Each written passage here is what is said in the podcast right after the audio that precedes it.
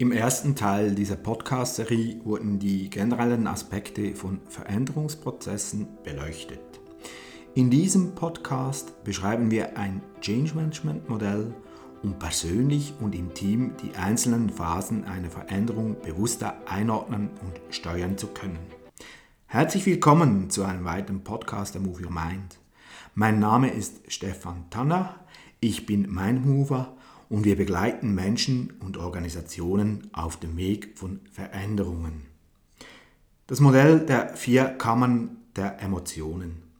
Das Einschätzen und Erkennen, welche Phasen bei einer Veränderung gerade durchlaufen werden, ist für das aktive Begleiten sehr hilfreich. Schon nur das Bewusstsein, dass diese Phasen ein fixer Bestandteil des Wandels darstellen, hilft, die Zustände von die und Eustress zum Wohle der Sache nutzen zu können. Wenn man frühzeitig die offensichtlichen Emotionen einordnet, kann man anhand des Modells die vier Kammern der Emotionen, die einzelnen Phasen bewusst durchlaufen und die Art und Weise der Begleitung entsprechend darauf aufbauen. Um das Modell visuell sehen und nutzen zu können, besuchen Sie unsere Webseite moveyourmind.ch. Im Bereich der Blog und Podcasts finden Sie das Modell im Blogbeitrag Transformation erfolgreich begleiten. Die Phase 1 Bewusstsein schaffen und den Weg des Changes klären. In der ersten Phase geht es darum, dass die Vergangenheit bewältigt wird. Das Management gibt die Notwendigkeit und die Vision der Veränderung vor. Fakten und Orientierung helfen, die Ausführungen des Managements nachzuvollziehen. Trauer wird bewusst zugelassen, welche auch die Phase 2 begleiten wird. Die Phase 2. Sich der Veränderung bewusst werden. Status quo. Mögliche Wege der Umsetzung prüfen und Konsequenzen entwickeln. In der Phase 2 ist es wichtig, dass die von der Veränderung betroffenen Menschen mit einbezogen werden. In der Phase 2 ist es wichtig, dass die von der Veränderung betroffenen Menschen mit einbezogen werden.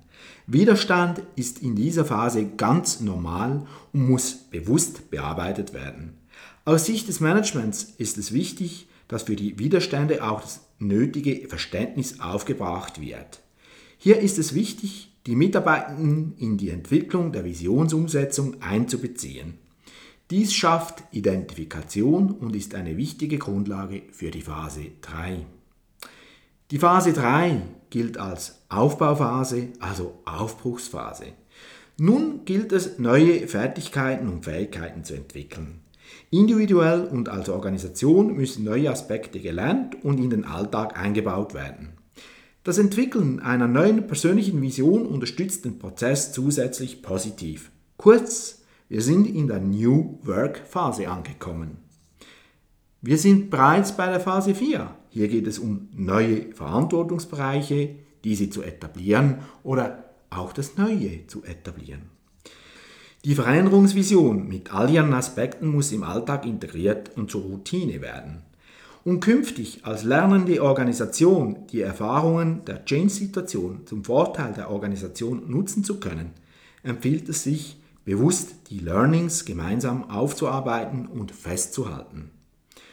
Ja, ein wichtiger Aspekt ist, dass man während einer Change-Situation auch Erfolge feiert und Rituale als wichtige Grundpfeiler im Alltag etabliert.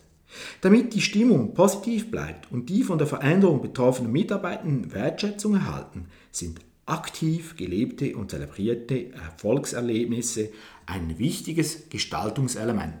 Dabei ist es wichtig, dass man diese Ergebnisse bereits bei der Transformationsplanung in der Form von Teilzielen mit berücksichtigt. Die Gestaltung dieser Feier ist der geltenden Kultur anzupassen. Bei den einen ist es ein gemeinsames Frühstück, bei den anderen ein Apero und bei den dritten ein gemeinsames Grillen über die Mittagspause. Egal was, wichtig ist, dass es gemacht wird. Rituale sind für Organisationen ein sehr wichtiger Bestandteil, um Gemeinschaft, Teamspirit und Zusammengehörigkeit organisch entwickeln und wachsen zu lassen. Fallen durch den Change Rituale weg, sind diese unbedingt durch neue zu ersetzen.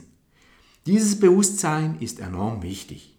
Dabei ist zu verstehen, dass diese Rituale nicht zwanghaft neu erfunden werden müssen, sondern hier ist stark auf den Teamspirit einzugehen.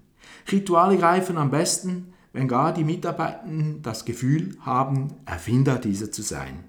Kleine Zugeständnisse von Seiten Unternehmen können enorme Wirkung zeigen. Es sind nicht zwingend große Geschichten, die hier lanciert werden müssen. Oft sind es kleine Aufmerksamkeiten, die vom Team nur allzu gerne traditioniert werden. Im Anfangsstadium sind die Vorgesetzten gefordert, dies bewusst vorzuleben und zu initiieren. Mit der Zeit werden sie zum Selbstläufer. Die Kommunikation als Fundament für erfolgreiche Veränderung. Die Kompetenzkommunikation ist nebst der strategischen Planung wichtigster Aspekt für die erfolgreiche Umsetzung eines Veränderungsvorhabens. Dies bedeutet gleichzeitig, dass diese Kompetenz die Verantwortlichkeiten sehr stark fordert und oft damit verbunden ist, dass man weit über die persönliche Komfortzone hinaus muss. Spätestens hier ist der Change auf der Ebene der zwingenden und aktiv gelebten Verantwortlichkeiten angekommen. Kann hier die Führungsperson nicht überzeugen, bleibt Misstrauen, Distanz und Ablehnung. Wenn ich hier von Führungsperson spreche, ist dies so gemeint, dass dieser Prozess nicht auf Management-Ebene Halt macht. Aufgrund von breit abgestützten Erhebungen kann gesagt werden, dass bei den Betroffenen vor allem die direkten Vorgesetzten in den Fokus rücken. 85% aller befragten Mitarbeitenden und Betroffenen haben geantwortet, dass das Vertrauensverhältnis zum direkten Vorgesetzten am größten ist und daher die Erwartung vorherrscht, dass dieser die Details, Gründe, das Vorgehen und etc. kommunizieren sollte. 64% erwähnten sogar, dass das Management häufig Unwahrheiten verteilt und daher für solch schwerwiegende Informationen maximal 16% offizielle Kanäle bevorzugen. Dies bedeutet nun konkret, sobald die Kommunikation im Betrieb losgeht, muss jede Führungsebene über die bevorstehende Änderung nicht nur informiert sein, sondern dafür gewonnen worden sein. Mit dem Hintergrund, dass diese aktiv, zielführend und zum Wohle der Unternehmung den anstehenden Veränderungsprozess, sprich die Transformation unterstützen. Das Bewusstsein, dass eine anspruchsvolle Zeit ansteht, sollte vorherrschen und mitgetragen werden. Im Kern geht es darum, die weiter oben mündlich beschriebenen vier Kammern und Emotionen ganz bewusst zu durchschreiten.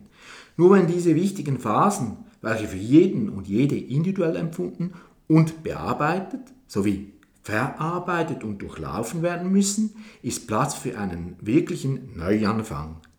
Wenn einzelne Phasen weggelassen oder abgekürzt werden, kann dies ein Neuanfang über kurz oder lang gefährden oder gar verhindern. Veränderung ist immer Chance. Nur wer die notwendige Geduld und Kraft mitbringt, kommt in den Genuss von bereichernden neuen Erfahrungen und exponentiellen Lebensentwicklungsschritten.